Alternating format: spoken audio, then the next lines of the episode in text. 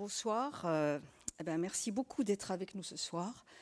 Euh, merci d'avoir euh, bravé les virus et merci beaucoup à Olivier Chaudançon et à toute l'équipe de la Maison de la Poésie d'avoir maintenu les portes de cette maison ouvertes ce soir afin que nous puissions passer cette soirée ensemble.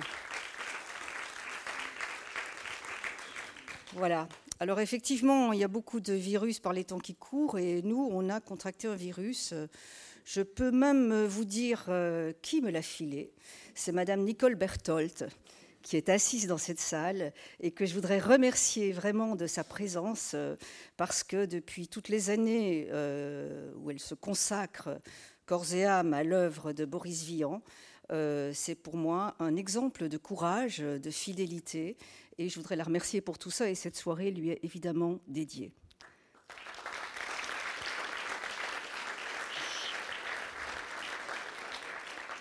Et elle est dédiée évidemment à Boris Vian, puisque ce soir, il y a exactement 100 ans que Boris Vian naissait. Euh, il a vécu malheureusement trop peu de temps, puisqu'il est mort à l'âge de 39 ans. Euh, mais dans ces 39 années, il a eu le temps d'écrire, de composer, d'inventer une œuvre qui ne cesse de nous émerveiller, de nous toucher et aussi de nous faire réfléchir. Et euh, dans toutes les manifestations qui vont donc se dérouler sous l'égide de Nicole Berthold dans le cadre du centenaire de Boris Vian, donc tout au long de, cette année et dans différents lieux, euh, on va entendre évidemment euh, toutes les facettes de cette œuvre. Nous, on a voulu ce soir faire entendre ce traité de civisme. le faire entendre de plusieurs façons. Évidemment, il s'agit d'un texte, mais dès qu'on parle de lire un texte de Boris Vian, on n'imagine pas qu'il n'y ait pas de musique. Et donc, euh, la première idée était de travailler avec Dominique Pinon, euh, qui est un acteur absolument familier du travail de texte et voix. Et puis, euh, évidemment, tout de suite est venue l'idée de demander à Sylvia Lenzi, qui est elle aussi familière de notre travail, de, nous rejoindre. Et donc, c'est ce soir texte, voix et musique, ce qui va sans dire quand on parle de Boris Vian. Et donc, juste vous dire aussi que ce traité de civisme, on l'a donc euh, agrémenté. Euh, on l'a agrémenté de chansons, d'une part, et aussi d'un extrait d'une nouvelle, Les fourmis. Euh, pourquoi on a fait ça? Ben, Simplement parce qu'il nous semblait que c'était intéressant que Boris Vian nous faisait réfléchir au fond, qu'est-ce que c'est que la notion de civisme aujourd'hui? Qu'est-ce que c'était pour lui la notion de civisme? Qu'est-ce qui était important là-dedans?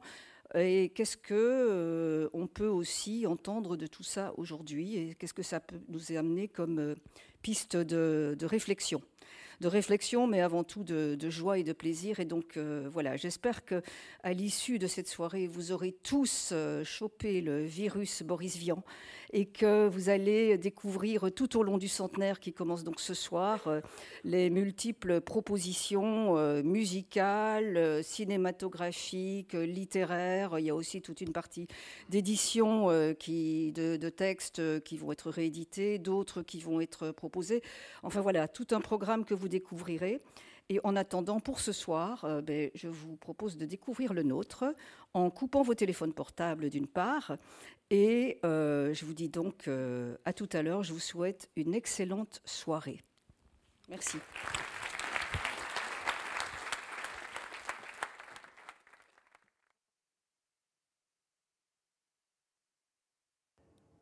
On est arrivé ce matin et on n'a pas été bien reçu car il n'y avait personne sur la plage que des tas de types morts ou des tas de morceaux de types, de tanks et de camions démolis. Il venait des balles d'un peu partout et je n'aime pas ce désordre pour le plaisir. On a sauté dans l'eau, mais elle était plus profonde qu'elle n'en avait l'air et j'ai glissé sur une boîte de conserve. Le gars qui était juste derrière moi a eu les trois quarts de la figure emportée par le pruneau qui arrivait et j'ai gardé la boîte de conserve en souvenir. J'ai mis les morceaux de sa figure dans mon casque et je les lui ai donnés. Il est reparti se faire soigner, mais il a l'air d'avoir pris le mauvais chemin parce qu'il est entré dans l'eau jusqu'à ce qu'il n'ait plus pied et je ne crois pas qu'il y voit suffisamment au fond pour ne pas se perdre. J'ai couru ensuite dans le bon sens et je suis arrivé juste pour recevoir une jambe en pleine figure. J'ai essayé d'engueuler le type, mais la mine n'en avait laissé que des morceaux pas pratiques à manœuvrer, alors j'ai ignoré son geste et j'ai continué. Dix mètres plus loin, j'ai rejoint trois autres gars qui étaient derrière un bloc de béton et qui tiraient sur un coin de mur plus haut. Ils étaient en sueur et trempés d'eau, et je devais être comme eux, alors je me suis agenouillé, j'ai tiré aussi. Le lieutenant est revenu, il tenait sa tête à deux mains et ça coulait rouge de sa bouche. Il n'avait pas l'air content et il a vite été s'étendre sur le sable, la bouche ouverte et les bras en avant. Il a dû salir le sable pas mal. C'était un des seuls coins qui restait propre. Heureusement, ça s'éclaircissait. Il en débarquait maintenant de grosses fournées des bateaux. Mais les poissons leur filaient entre les jambes pour se venger du remue-ménage et la plupart tombaient dans l'eau et se relevaient en râlant comme des perdus. Certains ne se relevaient pas et partaient en flottant avec les vagues. Et le capitaine nous a dit aussitôt de neutraliser le nid de mitrailleuse qui venait de recommencer à taper en progressant derrière le tank. On s'est mis derrière le tank moi le dernier, parce que je ne me fie pas beaucoup aux freins de ces engins-là. C'est plus commode de, marcher derrière euh, un tank tout de même, parce qu'on n'a plus besoin de s'empêtrer dans les barbelés et, les piquets tomber tout seuls. Mais je n'aimais pas sa façon d'écrabouiller les cadavres avec une sorte de bruit qu'on a du mal à se rappeler. Sur le moment, c'est assez caractéristique. Au bout de trois minutes, il a sauté sur une mine et s'est mis à brûler. Deux des types n'ont pas pu sortir, et le troisième a pu, mais il restait un de ses pieds dans le tank, et je ne sais pas s'il s'en est aperçu avant de mourir. Enfin, deux de ses obus étaient déjà tombés sur le nid de mitrailleuse en cassant les œufs et aussi les bons hommes. Ceux qui débarquaient ont trouvé une amélioration, mais alors une batterie anti-char s'est mise à cracher à son tour et il en est tombé au moins 20 dans l'eau. Moi, je me suis mis à plat ventre. De ma place, je les voyais tirer en me penchant un peu. La carcasse du tank qui flambait me protégeait un peu et j'ai visé soigneusement. Le pointeur est tombé en se tortillant très fort. J'avais dû taper un peu trop bas, mais je n'ai pas pu l'achever. Il fallait d'abord que je descende les trois autres. J'ai eu du mal. Heureusement, le bruit du tank qui flambait m'a empêché de les entendre beugler. J'avais mal tué le troisième aussi. Du reste, ça continuait à sauter, à fumer de tous les côtés. J'ai frotté mes yeux un bon coup pour y voir mieux parce que la sueur m'empêchait de voir et le capitaine est revenu. Il ne se servait que de son bras gauche. Pouvez-vous me bander le bras droit très serré autour du corps? J'ai dit oui et j'ai commencé à l'entortiller avec les pansements et puis il a quitté le sol des deux pieds à la fois. Il m'est tombé dessus parce qu'il était arrivé une grenade derrière lui. Il s'est raidi instantanément il paraît que ça arrive quand on meurt très fatigué. En tout cas, c'était plus commode pour l'enlever de sur moi. Et puis j'ai dû m'endormir. Et quand je me suis réveillé, le bruit venait de plus loin et un de ces types avec des croix rouges tout autour du casque me versait du café.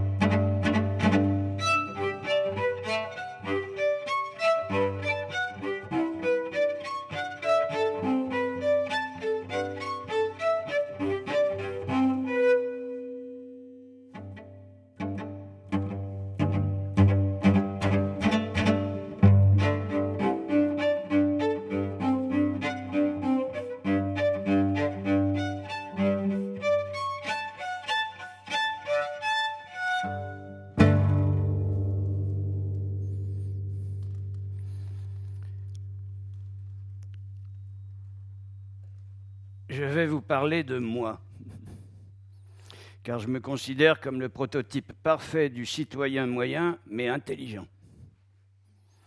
Et comme tout Français qui se respecte, j'ai des idées. Si j'étais au gouvernement. Moi, Jules Dupont, je pense. C'est pourquoi je suis capitaine de réserve et non notamment d'active. De Gaulle ne s'est mis à penser que dans la retraite à l'armée ou au gouvernement, zéro. Je crois avoir moins coûté à la France que Napoléon et pourtant il est beaucoup plus connu que moi. Plus ça va et plus je suis pénétré de la certitude que tous les autres sont idiots et que moi seul ai raison.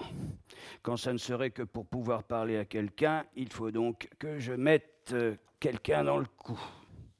La population actuelle du globe, euh, mais il n'y a pas de population actuelle du globe, il n'y a rien d'abstrait là-dedans. Il y a 2 milliards 600 millions d'individus à un cheval près. On peut et l'on doit s'en occuper individuellement. Ce qui compte, ce n'est pas le bonheur de tout le monde, c'est le bonheur de chacun. Cette notion de bonheur apparaît bien peu scientifique et bien vague après la profession de foi qui précède. Elle sera donc explicitée au cours de ce qui suit. Au reste, elle se dégage de l'histoire, elle s'en dégage invinciblement, non pas de cette histoire historisante déjà dénoncée par Fèvre et Fourastier à sa suite, à laquelle on préférera avant celle d'Alexandre Dumas et de ses émules qui faisaient, eux, leur métier, non pas de cette histoire tendancieuse, politique et militaire, l'un n'a jamais tenu sans l'autre, qui n'est qu'un choix fait entre des événements historiques par un historien toujours partial de ce fait même, mais bien de cet ensemble des actes quotidiens de chacun des individus ayant habité le globe et dont nous sommes l'aboutissement vivant et bien aisément observable, si l'on veut se donner le mal d'observer. Et s'il plaît au lecteur d'éliminer même ce terme de bonheur, nous nous contenterons de parler de cette progression inéluctable vers l'élévation du niveau de vie de la classe productive que l'on peut constater, qu'on le veuille ou non cette fois, car il s'agit de chiffres et de statistiques, depuis que l'homme a trouvé les moyens de laisser derrière lui quelques traces de son éphémère passage. Appelons alors bonheur, si nous le voulons, le terme ultime de cette progression. Nous ne nous étendrons pas, d'autres l'ont fait beaucoup mieux que nous ne pourrions le faire, sur les conditions passées dans lesquelles s'est effectuée cette évolution et sur les phases de misère atroce et de crise désespérée traversées par les populations de nos pays. Nous insisterons cependant sur ce que plus de la moitié de la population du globe est sous-alimentée. Ce fait actuel justifierait à lui seul que l'on s'efforçât, dans la mesure de ses moyens, d'apporter sa contribution à l'œuvre qui s'offre à l'homme d'aujourd'hui. Ce fait explique que ce livre ne soit pas analytique, mais doctrinaire. Ce n'est pas un compte-rendu, mais une proposition de solution. Cela peut paraître ambitieux, mais si ce ne l'était pas, quoi bon l'écrire? Le monde est trop encombré d'ouvrages inutiles pour que l'on doive être au moins persuadé de l'utilité d'un ouvrage avant de l'entreprendre. Pour nous résumer, C'eût été fort bien en 1939 d'analyser les dangers de l'hitlérisme, mais il eût été encore mieux d'étudier une méthode d'élimination de cet encombrant personnage, et encore mieux de l'éliminer. En l'occurrence, la tâche était malaisée, bien qu'elle ne portât que sur un seul homme, et qu'il soit plus facile de détruire que de construire on concevra que, désireux d'agir sur le sort de 2 milliards et demi d'individus, et dans le bon sens, on se tente contraint d'écrire et de rechercher ainsi des camarades de travail. Espérer réaliser seul un tel but supposerait, outre une certaine absence de modestie, un mépris inévitable des moyens, lequel ne serait pas entièrement de notre goût.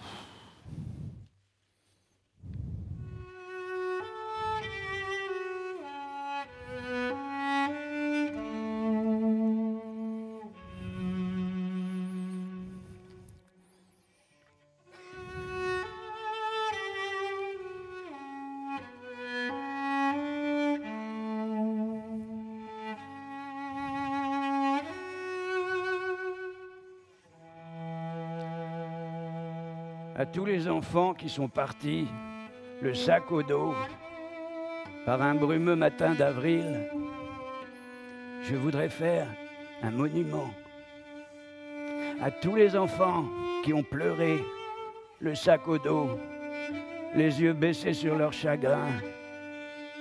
Je voudrais faire un monument. Pas de pierre, pas de béton, ni de bronze, qui devient vert sous la morsure aiguë du temps, un monument de leur souffrance, un monument de leur terreur, aussi de leur étonnement. Voilà le monde parfumé, plein de rire, plein d'oiseaux bleus, soudain griffé d'un coup de feu. Un monde neuf où sur un corps qui va tomber, grandit une tache de sang. Mais à tous ceux qui sont restés les pieds au chaud, sur leur bureau en calculant le rendement de la guerre qu'ils ont voulu, à tous les gras, tous les cocus qui ventripotent dans la vie et comptent et comptent leurs écus, à tout cela, je dresserai le monument qui leur convient, avec la schlag, avec le fouet, avec mes pieds, avec mes poings, avec des mots qui colleront sur leurs faux plis, sur leurs bajoux, des marques de honte et de boue.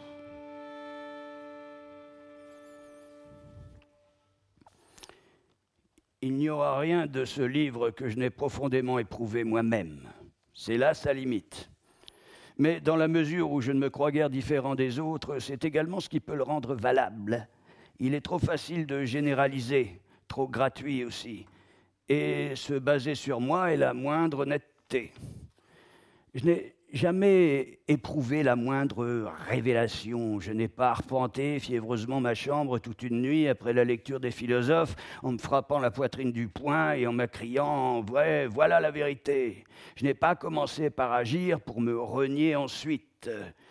Je ne crois pas qu'un homme qui se presse de commettre l'erreur pour la reconnaître publiquement, comme Kessler et les autres renégats, soit admirable. Je ne trouve pas admirable d'avouer ses erreurs je trouve surtout regrettable de les avoir faites. Le fait est là. J'ai l'impression de penser ce que je pense depuis très longtemps, depuis que je pense en vérité. Mais c'est le résultat de l'expérience vitale que de nous munir d'un matériel euh, verbal, d'un matériel de communication avec les autres hommes qui s'enrichit peu à peu jusqu'à nous permettre de formuler ce que nous avons toujours éprouvé confusément. Les mots ne sont pas tout. Encore ne faut-il pas se laisser séduire par des agencements frappants qui ne sont pas vôtres, que l'on croit avoir perçus avant de les sentir. S'engager est une belle chose, mais il faut lire le formulaire avant que d'y apposer sa signature. Et s'il ne vous plaît pas, s'il ne vous paraît pas fondé, quelle autre ressource sinon composer le sien, à partir des éléments dont on dispose? Toute autre méthode tombe dans l'erreur, poussé parfois jusqu'au délire de l'interprétation.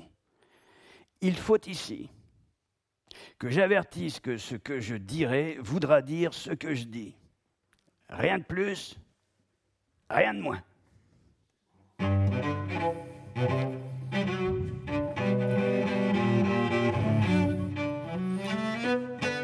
Un beau matin de juillet, le réveil a sonné dès le lever du soleil. Et j'ai dit à ma poupée, faut te secouer. C'est aujourd'hui qu'il passe. On arrive sur le boulevard sans retard pour voir défiler le roi Zanzibar. Mais sur le champ, on est refoulé par les agents. Alors j'ai dit, on n'est pas là pour se faire engueuler, on est là pour voir le défilé. On n'est pas là pour se faire piétiner, on est là pour voir le défilé. Si tout le monde était resté chez soi, ça ferait du tort à la République. Laissez-nous donc qu'on le regarde, sinon plus tard, quand la reine reviendra, ma parole, nous, on reviendra pas.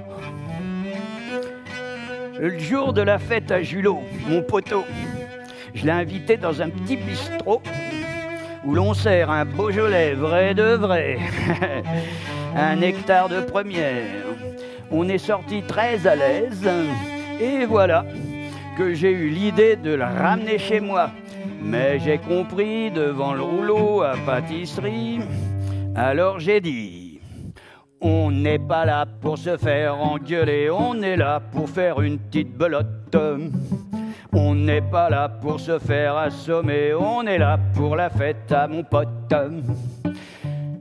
Si tout le monde restait toujours tout seul, ça serait d'une tristesse pas croyable. Ouvre ta porte, et sors des verres. Ne t'obstine pas ou sans ça, le prochain coup, ma parole, je rentre plus du tout. Ma femme a cogné si dur cette fois-là qu'on a trépassé le soir même. Et voilà qu'on se retrouve au paradis vers minuit devant Monsieur Saint-Pierre. Il y avait quelques élus qui rentraient, mais sitôt que l'on s'approche du guichet, on est refoulé et Saint-Pierre se met à râler. Alors j'ai dit, on n'est pas là pour se faire engueuler, on est venu essayer l'auréole. On n'est pas là pour se faire renvoyer, on est mort, il est temps qu'on rigole. Si vous jetez les victimes à la porte, il doit pas vous rester beaucoup de monde. Portez-vous bien, mais nous, on se barre. Et puis, on est descendu chez Satan, et là-bas, c'était épatant.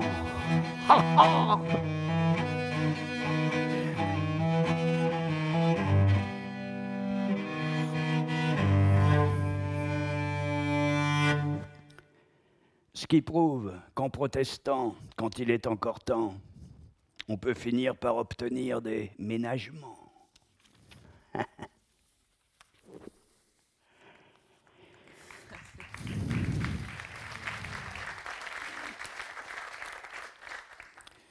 Pour démolir McCarthy, une seule méthode, le démolir. L'analyser n'arrange rien. McCarthy, inéluctablement, ne pourra tout au plus qu'infléchir un peu la courbe dans un mauvais sens passager. L'allure générale de la dite courbe ne s'en trouvera nullement modifiée. McCarthy n'est pas dangereux intellectuellement, mais matériellement. Et il n'est utile de l'attaquer que sur le plan matériel, au couteau. La tradition est impuissante à modifier ce fait brutal, amené depuis des siècles à la lumière du jour par la poussée lente des chercheurs et des scientifiques. La solution n'est pas politique. Et l'analyse politique, si brillante qu'elle soit, reste totalement à côté de la question attacher plus longtemps à la politique une importance autre que celle du cancer confine au désespoir.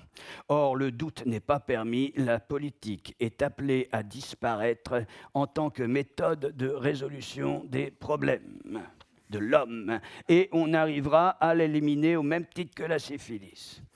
Que la période de transition soit dure, que nous soyons plein dedans, voilà ce que nous ne songerons nullement à nier. Mais croire en 1954 que la politique ait jamais résolu un problème avant que la technique ne l'ait elle-même résolu, cela confine à l'idiotie. Il y a une autre leçon à tirer de l'Amérique que celle de McCarthy, et c'est malhonnêteté pure que l'ignorer plus longtemps. Et c'est malhonnêteté pure au même degré que d'ignorer l'existence de solutions au moins partielles à tous les problèmes capitaux de l'humanité actuelle qui sont réellement en bien petit nombre que l'on pourrait grosso modo résumer brièvement sous une rubrique générale, la misère physiologique, sous-alimentation physiologique des 9 dixièmes de l'humanité. Car c'est un point de vue quantitatif qu'il se pose, et c'est ce qui en fait la complexité apparente, mais du point de vue qualitatif, ils se réduisent à fort peu de choses. Et puisque c'est un problème de finalité qui surgit en tête de toute réflexion de ce genre, les faits sont là qui nous permettent de dégager avec une précision parfaitement abstraite le sens de la courbe évoquée plus haut. L'histoire, qui n'est pas cette collection stupide de faits militaires masquant depuis des siècles la signification réelle de l'évolution de l'intelligence, est là pour le dire.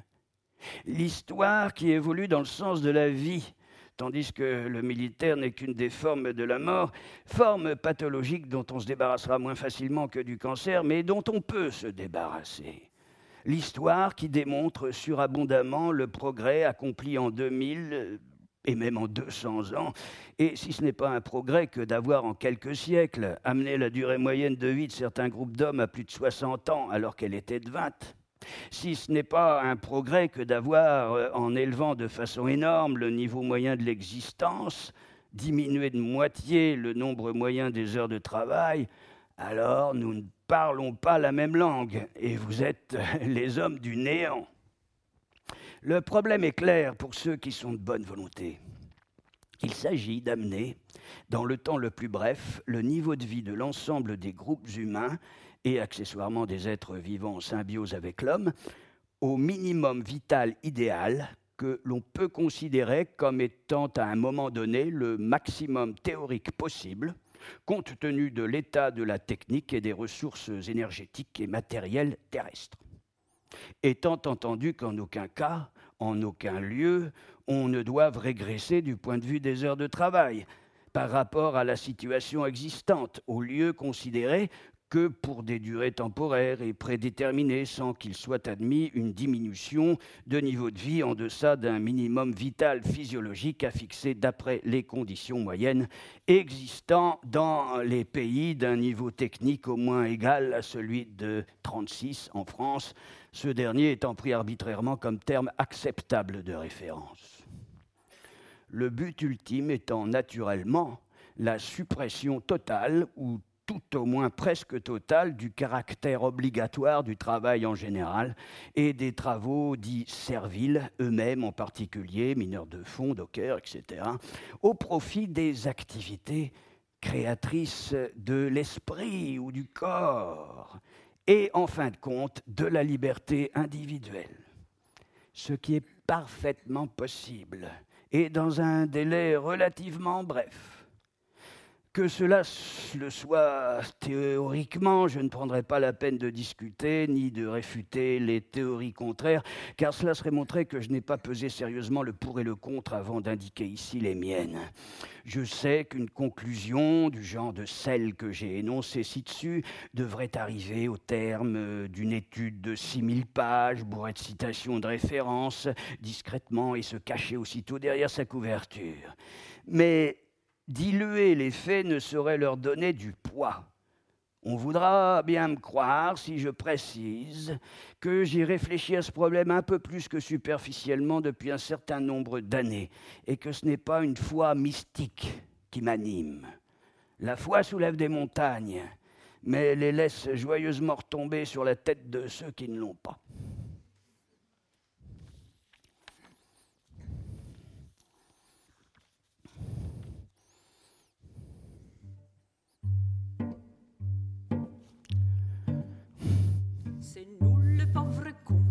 Les pauvres contribuables obligés de subir jusqu'à la fin du temps le sort auquel impère, auquel imperturbable nous condamnons nos goûts, tous nos gouvernements.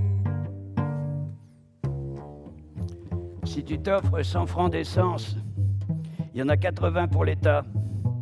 Regarde avec concupiscence les Cadillacs. C'est pas pour toi dans ta deux chevaux ridicule, sautille le long des chemins. Encore heureux si tu circules, on va t'en empêcher demain. Taxe sur l'alcool et la bière, sur la gauloise et le pétain, sur le triste célibataire qui est puni de n'être qu'un. On te contrôle, on te surveille. Ah, tu t'achètes du gigot, c'est donc que tout marche à merveille. Paye, goinfre, paye à gogo. C'est nous les pauvres cons, les pauvres contribuables, obligés de subir jusqu'à la fin des temps le sort auquel impère, auquel imperturbable nous condamne nos goûts, tous nos gouvernements. Sur un plateau, l'État te donne une assiette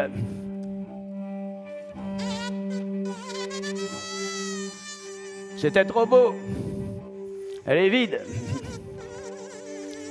Et toi, tu t'étonnes. Mais c'est l'assiette de l'impôt. Tu te promènes dans la vie, le torse bombé, plein d'allant. Gare à l'impôt sur l'énergie. C'est pour hier, ou même avant. Un beau jour, sur ton oxygène, on te branchera ton compteur. Simple tarif, l'air de la Seine. Double tarif, l'air des hauteurs. Voilà pourtant que tu te cabres, tu préfères mendigoter ou te faire à valeur de sabre. taxe à la valeur ajoutée.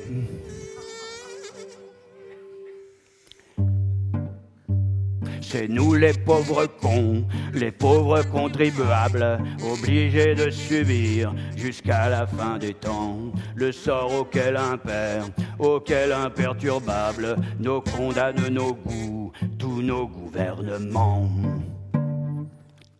Un remède. Le mariage. Te dis-tu soudain Et tu cours te chercher une fille sage, euh, sachant la cuisine et l'amour, tu te dépêches. Tu calcules qu'à 12 enfants, l'allocation de ton revenu minuscule euh, palliera la modération. Mais un inspecteur des finances évente le truc avant toi et d'un texte plein d'élégance accouche. Sans douleur, ma foi. Désormais, la mairie te classe comme étalon reproducteur on te mesure et ça dépasse. On te taxe sur la longueur.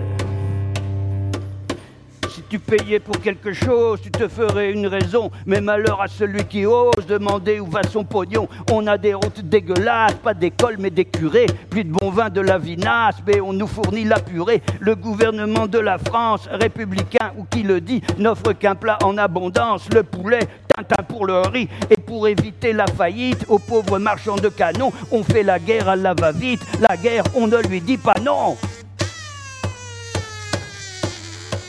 Mais nous, les pauvres cons, les pauvres contribuables, un jour s'en va venir où, la trique à la main, nous nous consolerons en nettoyant les tables, où nos 600 cochons sont mûrs pour le boudin.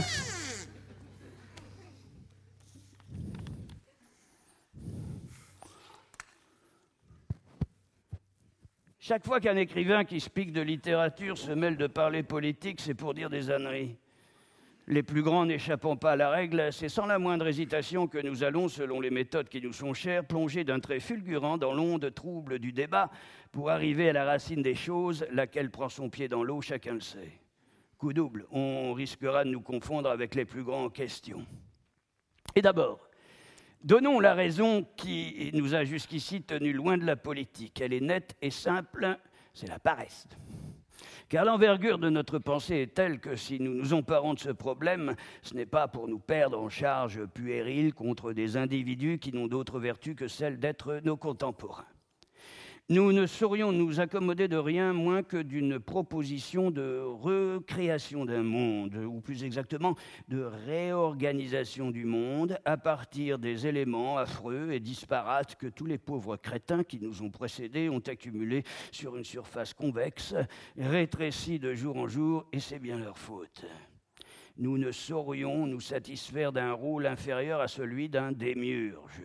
Rôle fatigant, d'où notre réticence à l'assumer jusqu'ici. Rôle inutile, car le démiurge le plus éternel ne vit guère au-delà de cent ans, et les monstres sont là derrière pour ressusciter le chaos. Rôle glorieux pourtant entre tous, la gloire se mesurant justement à l'inutilité, la preuve en étant que que les plus inutiles, les militaires, sont aussi les plus glorieux. Mais nous entendons bien les dépasser. Ceci dit, mettons-nous au travail. De quoi disposons-nous D'un globe, dit terrestre, de quelques milliers de kilomètres de tour, d'une atmosphère encore assez épaisse, de quelques astres divers, planètes ou soleils malhabilement disposés alentour. Enfin, de l'ensemble des individus, humains, animaux, végétaux, le minéral faisant dans une certaine mesure bande à part, répartis dans une triste confusion sur cette planète dite la Terre. Et comme font les bons esprits, avant que de rectifier, nous allons nous efforcer d'analyser la confusion en question. Non pas d'analyser des faits, car ces faits sont la matérialisation de courants abstraits, et sur l'abstrait, seul on peut raisonner posément, mais de dégager l'essence des dix courants dont la qualité première est d'être pratiquement invariable, encore que fort touffu, pour laquelle raison on les nomme des tendances, car on conçoit que seule une tendance peut être fixe, le but au contraire étant susceptible de se trouver à n'importe quelle distance selon le point de départ où s'applique la tendance. Il va de soi qu'il s'agit de la tendance ou des tendances de l'homme, celui-ci normalement se posant comme centre de l'univers, avec juste raison, puisque personne ne l'empêche de le faire jusqu'ici. Or, l'homme et la femme, naturellement, a ceci de particulier que ces tendances se répartissent selon une loi simple, tout à la fois bifocale et centrifuge que l'on ne cherche ici nulle allusion à quelque théorie de l'expansion de l'univers. Il se trouve que la loi d'expansion des désirs de l'homme est ellipsoïdale et non sphérique. C'est un hasard, pur et simple. De même que nous n'avons qu'une rate.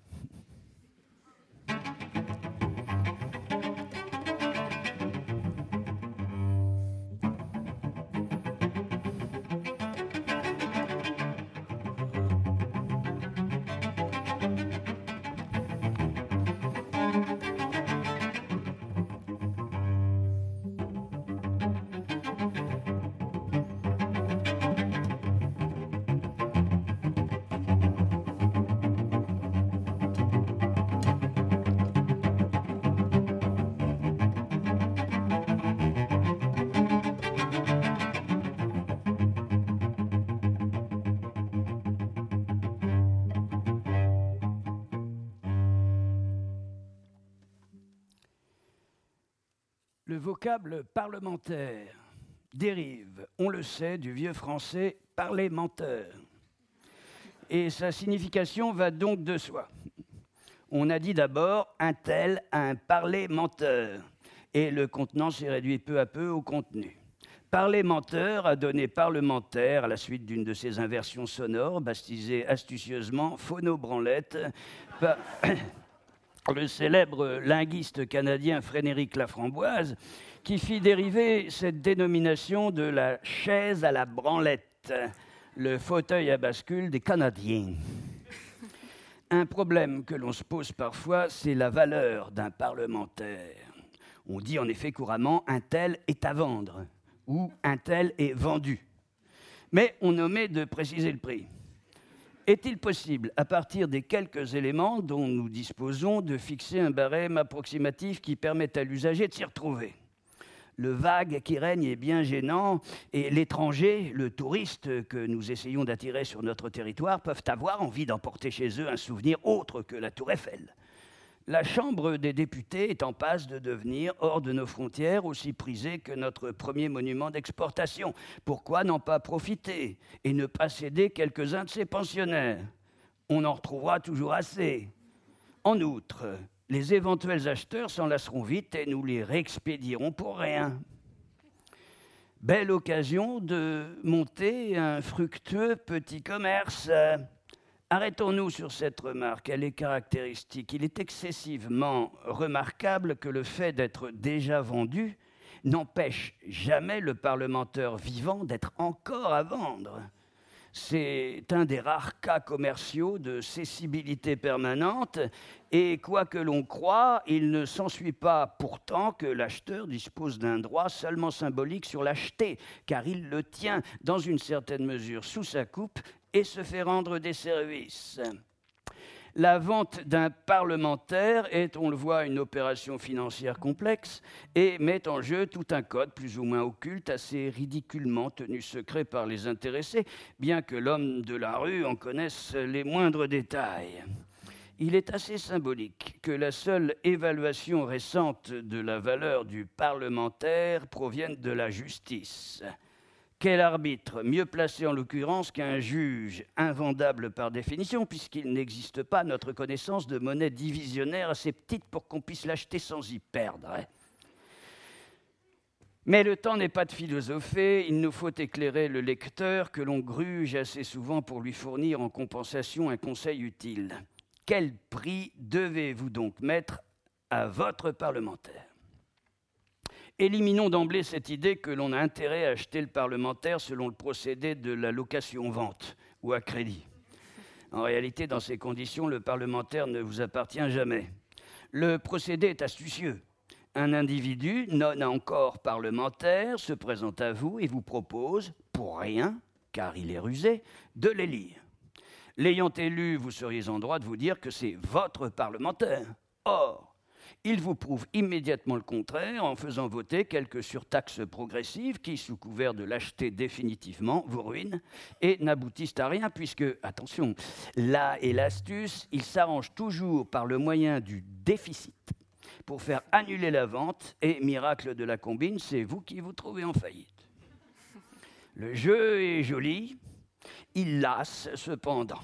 Mais le parlementaire a plus d'un tour dans son sac et a su entourer de la menace de châtiment si sévère toute propagande en faveur d'une grève de l'impôt qui ruinerait immédiatement ces machiavéliques combinaisons, que le client se trouve ou croit se trouver assez désarmé.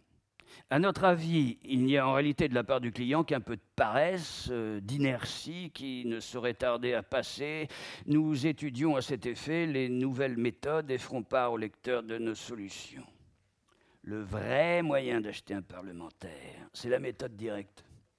Et à ceux qui nous demandent faut-il l'acheter sur pied ou abattu, nous répondons choisissez la seconde solution. Fixons des chiffres. Personnellement, nous considérons comme assez bon marché tout parlementaire mort qui nous sera offert pour une somme de 1 à 5 millions selon grosseur. Cela peut paraître dispendieux. En réalité, un calcul du niveau de l'école primaire vous met immédiatement à même de vous apercevoir que vivant, c'est encore plus ruineux.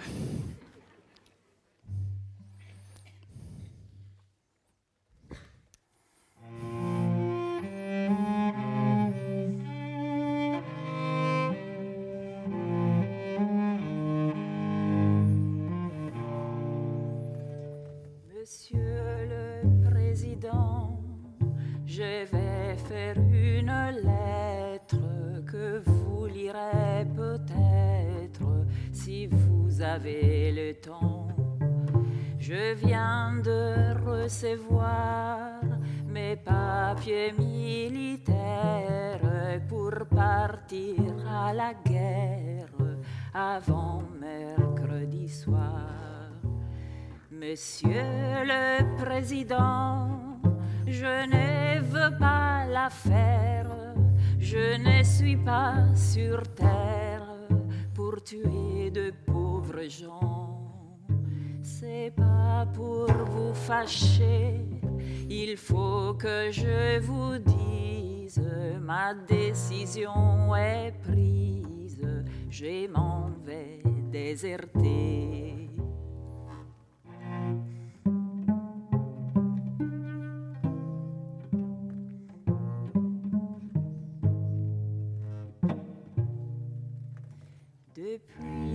Je suis né, j'ai vu mourir mon père, j'ai vu partir mes frères et pleurer mes enfants. Ma mère a tant souffert qu'elle est dedans sa tombe et se moque des bombes et se moque des vers. Quand j'étais prisonnier, on m'a volé ma femme, on m'a volé mon âme et tout mon cher passé. Demain de bon matin, je fermerai ma porte au nez des années mortes, j'irai sur les chemins.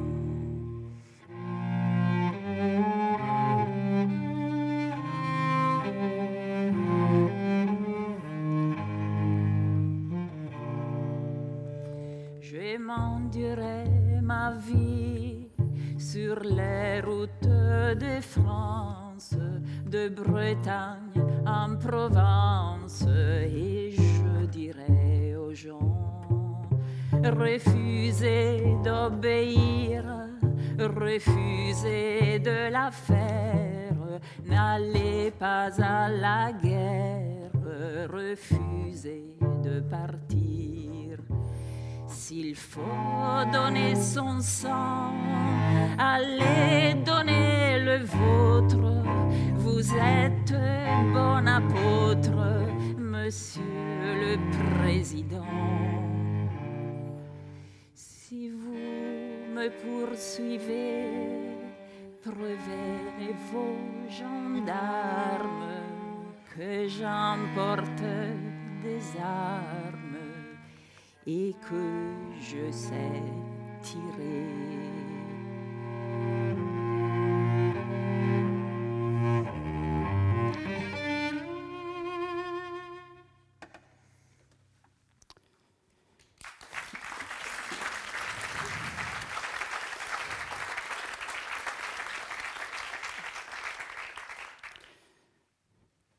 Lettre ouverte à Monsieur Paul Faber, conseiller municipal.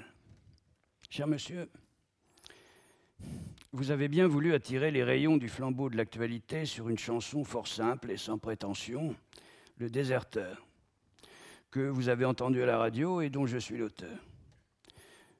Vous avez cru devoir prétendre qu'il s'agissait là d'une insulte aux anciens combattants de toutes les guerres passées, présentes et à venir. Vous avez demandé au préfet de la Seine que cette chanson ne passe plus sur les ondes. Ceci confirme à qui veut l'entendre l'existence d'une censure à la radio et c'est un détail utile à connaître. Je regrette d'avoir à vous le dire, mais cette chanson a été applaudie par des milliers de spectateurs, notamment à l'Olympia pendant trois semaines, à Bobino pendant quinze jours, depuis que Mouloudji la chante. Certains, je le sais, l'ont trouvée choquante. Ils étaient très peu nombreux et je crains qu'ils ne l'aient pas comprise. Voici quelques explications à leur usage. De deux choses l'une. Anciens combattants, vous battiez-vous pour la paix ou pour le plaisir? Si vous vous battiez pour la paix, ce que j'ose espérer, ne tombez pas sur quelqu'un qui est du même bord que vous et répondez à la question suivante. Si l'on n'attaque pas la guerre pendant la paix, quand aura-t-on le droit de l'attaquer? Ou alors, vous aimiez la guerre et vous vous battiez pour le plaisir c'est une supposition que je ne me permettrai pas même de faire, car pour ma part, je ne suis pas du type agressif. Ainsi, cette chanson qui combat ce contre quoi vous avez combattu, ne tentez pas, en jouant sur les mots, de la faire passer pour ce qu'elle n'est pas.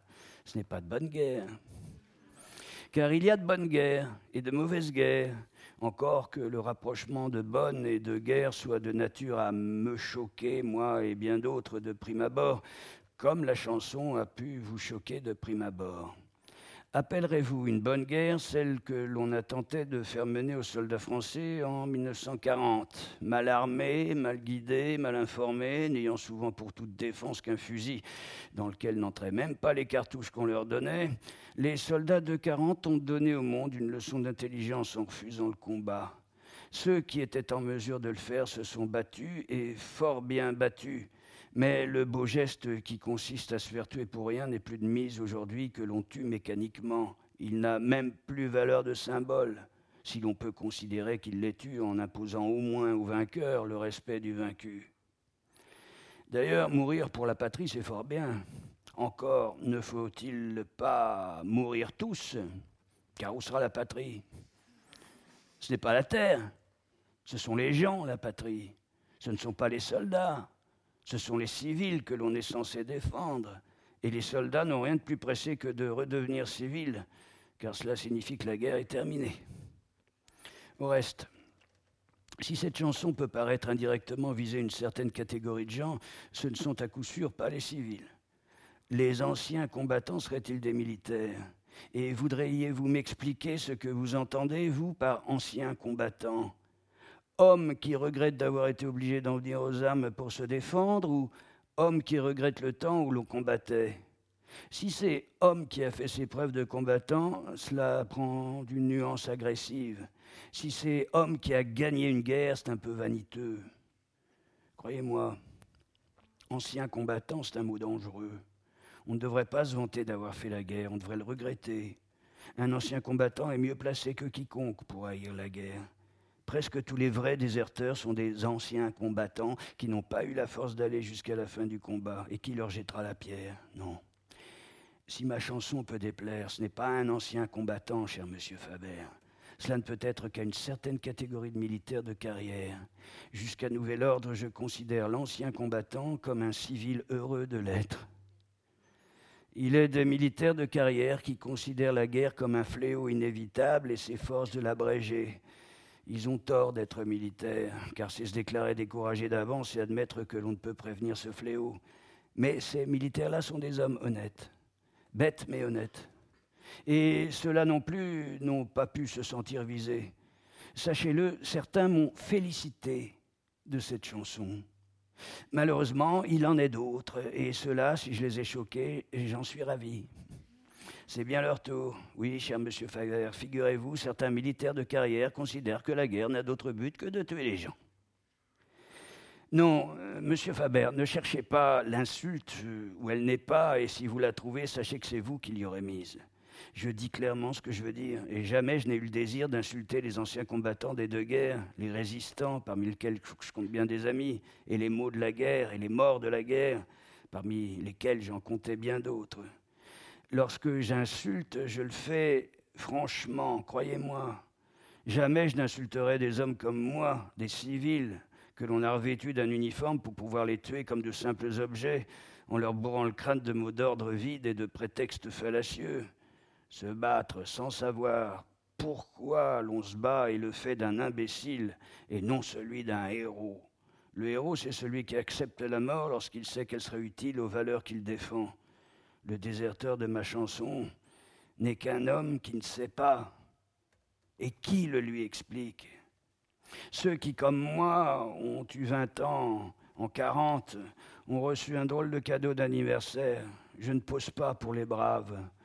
Ajourné à la suite d'une maladie de cœur, je ne me suis pas battu, je n'ai pas été déporté, je n'ai pas collaboré, je suis resté quatre ans durant un imbécile sous-alimenté parmi tant d'autres, un qui ne comprenait pas, parce que pour comprendre, il faut qu'on vous explique. J'ai 34 ans aujourd'hui, et je vous le dis, s'il s'agit de défendre ce que j'aime, je veux bien me battre tout de suite. S'il s'agit de tomber au hasard d'un combat ignoble sous la gelée de napalm, pion obscur dans une mêlée guidée par des intérêts politiques, je refuse et je prends le maquis. Je ferai ma guerre à moi. Le pays entier s'est élevé contre la guerre d'Indochine lorsqu'il a fini par savoir ce qu'il en était, et les jeunes qui se sont fait tuer là-bas parce qu'ils croyaient servir à quelque chose, on le leur avait dit, je ne les insulte pas, je les pleure. Parmi eux se trouvaient, qui sait, de grands peintres, de grands musiciens et à coup sûr d'honnêtes gens. D'ailleurs, je pourrais vous chicaner. Qui êtes-vous pour me prendre à partie comme cela, monsieur Faber? Vous considérez-vous comme un modèle, un étalon de référence? Je ne demande pas mieux que de le croire. Encore faudrait-il que je vous connusse. Je ne demande pas mieux que de faire votre connaissance. Mais vous m'attaquez comme cela, sournoisement, sans même m'entendre, car j'aurais pu vous expliquer cette chanson puisqu'il vous faut un dessin. Je serais ravi de prendre exemple sur vous si je reconnais en vous les qualités admirables que vous avez, je n'en doute pas, mais qui ne sont guère manifestes jusqu'ici, puisque je ne connais de vous qu'un acte d'hostilité à l'égard d'un homme qui essaie de gagner sa vie en faisant des chansons pour d'autres hommes. Je veux bien suivre Faber, moi, mais les hommes de ma génération en ont assez des leçons, ils préfèrent les exemples. Jusqu'ici, je me suis contenté de gens comme Einstein, pour ne citer que Whitney. Voici ce qu'il écrit des militaires. Einstein. Ce sujet me mène à parler de la pire des créations, celle des masses armées, du régime militaire que je hais. Je méprise profondément celui qui peut, avec plaisir, marcher en rang et formation derrière une musique. Ce ne peut être que par erreur qu'il a reçu un cerveau. Une moelle épinière lui suffirait amplement. On devrait aussi rapidement que possible faire disparaître cette honte de la civilisation. Attaquerez-vous Einstein, monsieur Faber? C'est plus dangereux que d'attaquer Vian, je vous préviens. Et ne me dites pas qu'Einstein est un idiot. Les militaires eux-mêmes vont lui emprunter ses recettes, car ils reconnaissent sa supériorité. Voir chapitre atomique. Ils n'ont pas l'approbation d'Einstein, vous le voyez, ce sont de mauvais élèves, et ce n'est pas Einstein le responsable d'Hiroshima ni de l'empoisonnement lent du Pacifique. Ils vont chercher leurs recettes chez lui, s'empressent d'en oublier le mode d'emploi. Les lignes ci-dessus montrent bien qu'elles ne leur étaient pas destinées. Vous avez oublié le mode d'emploi de ma chanson, monsieur Faber, mais je suis sans rancune. Je suis prêt à vous échanger contre Einstein comme modèle à suivre si vous me prouvez que j'y gagne. C'est que je n'achète pas chat en poche.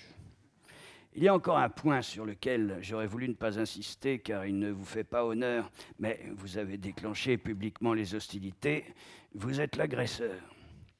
Pour tout vous dire, je trouve euh, assez peu glorieuse s'il faut parler de gloire, la façon dont vous me cherchez noise.